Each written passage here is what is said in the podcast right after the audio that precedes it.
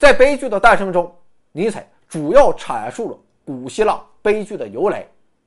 尼采认为，在古希腊神话中有两个神与艺术有着密切的关系，一个是日神阿波罗，他是光明之神、预言之神，象征着智慧、逻辑和理性，代表绘画、雕塑、建筑这些具象的艺术。因为这些艺术都强调恰当的比例以及和谐的限度。希腊人认为，认识阿波罗的主要途径是梦。在梦中，人们会获得神谕，而在梦醒之后，艺术家就会把在梦里看到的神的形象用具体的作品表现出来。比如说，一位和我一般相貌英俊的神灵，或是一座庄严肃穆的神庙。但与此同时，在日神的艺术中，个人与艺术作品之间是会保持一定距离的。与日神相对的。就是酒神狄奥尼索斯，他象征着狂野的原始力量、乐观向上的人生，还有灵感、本能、冒险与无畏。与酒神相对的艺术就是音乐、舞蹈等啊，没有固定形象的艺术。而和酒神沟通的方式，自然就是醉酒。所以，所谓的酒神精神，就是喝醉之后那种迷狂的状态，那种激情的迸发，还有那神秘的直觉。此时，一个人是超越个体的，与自然达成了天人合一。所以在酒神艺术中，人和艺术品之间没有距离，人完全的融入艺术。有时候我们也会发现啊，一个酒醉的人啊，本身就是艺术。可见在这里，酒神与日神也分别代表着躁动不安的男性力量，以及恬静安宁的女性之美。这就是艺术的两个侧面。那么，它和古希腊悲剧究竟有着怎样的关系呢？传统观点认为，希腊悲剧的诞生完全是一次技术革命。一开始，人们唱歌，它都是合唱，但后来随着知识水平的不断提高，人们发展出了领唱、独唱与合唱的互动，于是就产生了个体与个体、个体与集体之间的矛盾，然后歌剧作家就可以利用这些矛盾。表现出人类被诸神和命运打击后的生活，这就是悲剧的诞生。但尼采却认为，这个传统的观点实在是过于肤浅，他要把悲剧的起源上升到精神的高度，而这个精神就是酒神精神与日神精神。尼采认为，早在叔本华之前，希腊人就认识到人生注定是悲惨，这个世界没有理性，也没有秩序。有的只是诸神的无情、命运的嘲弄、生命的短暂、频繁的战争，还有艰辛的生活。而在悲剧的诞生中，尼采借用一则寓言，揭示了人生悲惨的真相。说有一次，酒神的老师希勒诺斯向一位国王说：“你们人类就是一群朝生暮死的短命鬼，对你们来讲，最幸福的事情就是从来没有降生，次等的幸福就是早点死去。”不要在这个世界上停留过久。尼采认为，这种悲惨的现实正是人生和世界的底色。但可贵的是，希腊人没有就此沉沦，恰恰相反，他们创造出各种艺术来加以对抗。一类艺术就是日神艺术，希腊人用绘画、雕塑、建筑去描绘那些美丽和谐的形象，或者把世界惨烈的真相。转变成充满魅力的诗歌，比如说，荷马在《伊利亚特》中就大肆歌颂战争的残酷和诸神的强大。简单说，就是希腊人通过日神精神，给这个悲惨的世界蒙上了一层优美的面纱，一个如梦如幻的表象。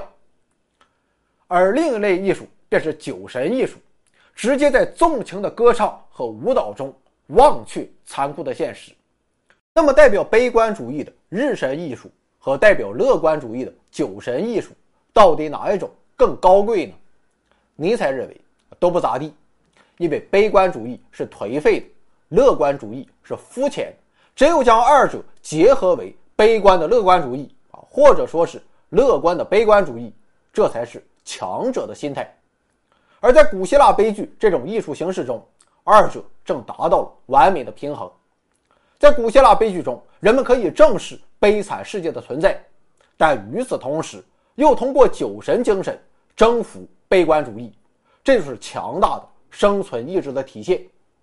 比如说，普罗米修斯在帮助人类从奥林匹斯山盗取火种之后，因此触怒宙斯，于是他将普罗米修斯锁在了高加索山的悬崖之上，每天派一只老鹰去吃他的肝，然后又让他的肝每天重新生长。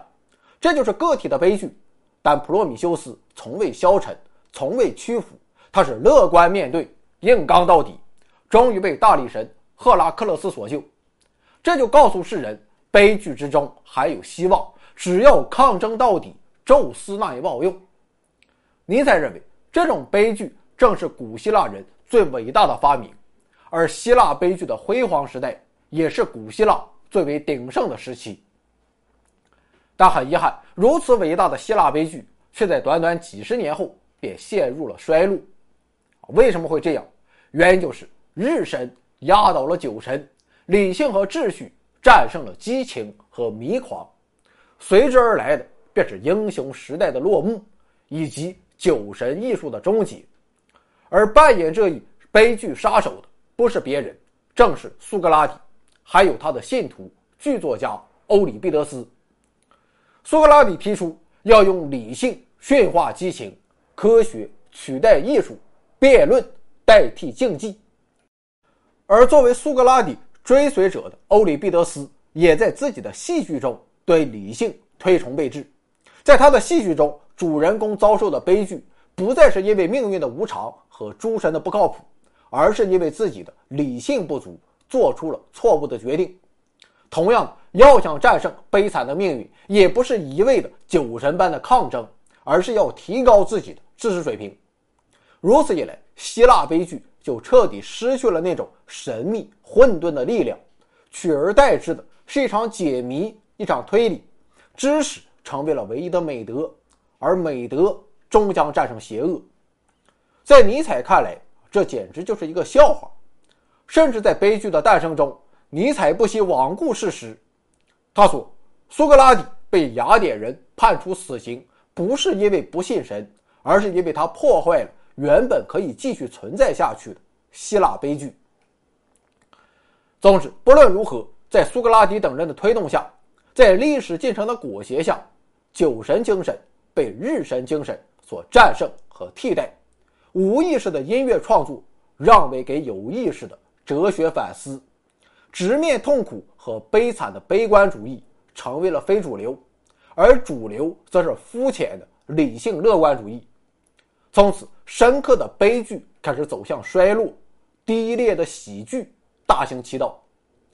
以上就是悲剧的诞生的中心思想。简单说，就是日神精神与酒神精神的对立统一，推动了希腊悲剧的诞生，而日神精神战胜酒神精神。则导致了希腊悲剧的衰亡。好了，现在问题就来了：尼采费尽心思写了这么一本绝大多数人都看不懂的悲剧的诞生，在献给瓦格纳表象之下，他究竟有着怎样真实的目的呢？首先，最明显的一个目标就是，尼采要对苏格拉底及其所代表的理性主义批判一番。原因很简单，受叔本华哲学的影响，尼采认为。世界的本质并非理性和逻辑，这些只不过是表象而已。事实上，世界的本质是缥缈的、说不清道不明的意识。进一步的，理性和逻辑也没有比激情和冲动更加高贵。对于这一点，日神精神与酒神精神到底孰高孰低，今天我们无从判断，或许永远也无法判断。但至少尼采认为，普鲁士。或者说是德国所需要的不是日神精神，而是酒神精神。当时在理性主义的驱动下啊，很多人都认为描绘诸神的雕塑和神庙建筑是希腊艺术的代表。另一方面，也有人认为德国是希腊人的精神后裔，于是德国人就试图利用希腊传统去改造当时的德国文化，这就导致在19世纪的德国。不论是建筑、雕塑还是绘画、文学，处处横行着古希腊文化中的日神精神。但尼采却认为，日神精神并非古希腊文化的代表，也不能反映希腊人深层的悲观主义特质。更为重要的是，正在南征北战、处于统一的关键时刻的德国，过于尊崇理性并无益处。所以，一方面，尼采借用希腊悲剧，肯定了世界的虚无和无意义，用酒神精神来对抗日益膨胀的理性主义；另一方面，尼采更希望通过酒神精神来塑造全新的德意志精神，以此来拯救现代人颓废的精神状态。最终达到团结德国人民、建立统一德国的目的。那么，如何复兴酒神精神呢？最重要的途径当然就是音乐，而且最好是瓦格纳的音乐，因为在瓦格纳的音乐作品中，尼采感受到酒神精神的激烈涌动。在他的歌剧中，音乐远比歌词重要的多，酒神精神远比日神精神重要的多。尼采认为，瓦格纳这种全新的歌剧形式，既代表了古希腊悲剧的复兴，也代表了新的德意志民族精神。尼采的原话是这样说的：“从德意志精神的酒神根基涌现出一种力量，一种与苏格拉底文化的原始条件毫无共同之处的力量，这就是德意志音乐。在他那如太空般广阔的天宇上，遍布着从巴赫。”到贝多芬，从贝多芬到瓦格纳的轨迹，很久以来，德意志精神被动地反映着意大利和法国的日神艺术，所以要让德意志民族知道他们的本能由于这些腐朽的文化，要促使他们像改革宗教一样掀起一场音乐改革，将马丁路德狂野的活力重新注入艺术和生命之中。谁能说经历了战争苦痛的德意志民族不会迎来另一个英雄的时代？谁又能说有了音乐精神，悲剧不会重生？而在尼采创作悲剧的诞生之时，1870年，德国打赢了普法战争，民族自豪感和自信心空前高涨。在这一时代背景下，在康德、黑格尔、叔本华等人所创建的德国唯心主义的基础上。尼采声震欧洲，自然是水到渠成。不过，伴随着盛名一同到来的，还有学术界的口诛笔伐。啊，这也很好理解，因为尼采对希腊悲剧的解释完全没有任何历史依据，一切表现都是那么随意。这显然是对科学精神的肆意践踏。更为随意的，则是悲剧的诞生的写作风格，不仅毫无学术规范。关键是看不懂，潮水一般的批判就这样向尼采汹涌袭来，而此时的尼采不过二十八岁，你能想象这个二十八岁的青年在前一年只有二十七岁吗？于是，尼采从人们心目中的天才学者一夜之间被打成了江湖骗子。巴塞尔大学的其他教授甚至禁止自己的学生去听尼采的课。客观的说。悲剧的诞生确实不是一部合格的学术论著，在学术上无法和康德的三大批判、黑格尔的精神现象学以及叔本华的作为意志和表象的世界相提并论。但即便如此，尼采对悲剧哲学内涵的深刻揭示，足以让悲剧的诞生成为尼采对后世影响最大的著作之一。他对哲学、音乐、文学、历史、心理学都产生了。重要的影响，尼采勇敢地揭示了这个世界虚无的本质，直接激发了二十世纪的存在主义运动。而他对瓦格纳歌剧的深刻见解，直到今天仍然是理解瓦格纳的重要工具。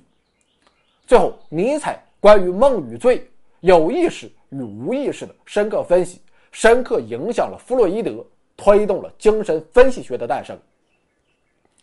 当然啊，以上这些都是后话。但即便在当时，学术界的猛烈抨击也并没有击垮尼采，因为尼采的真实目的毕竟不是考据历史，而是借古讽今，通过揭示古希腊悲剧的精神内核，来创造全新的德意志精神。他想要达成的是一种更大意义上的时代关怀。所以，尼采没有表示出任何歉意，恰恰相反，这更坚定了他与古典学分道扬镳的决心。正如他自己所说：“凡不能毁灭我的，必将使我更强大。”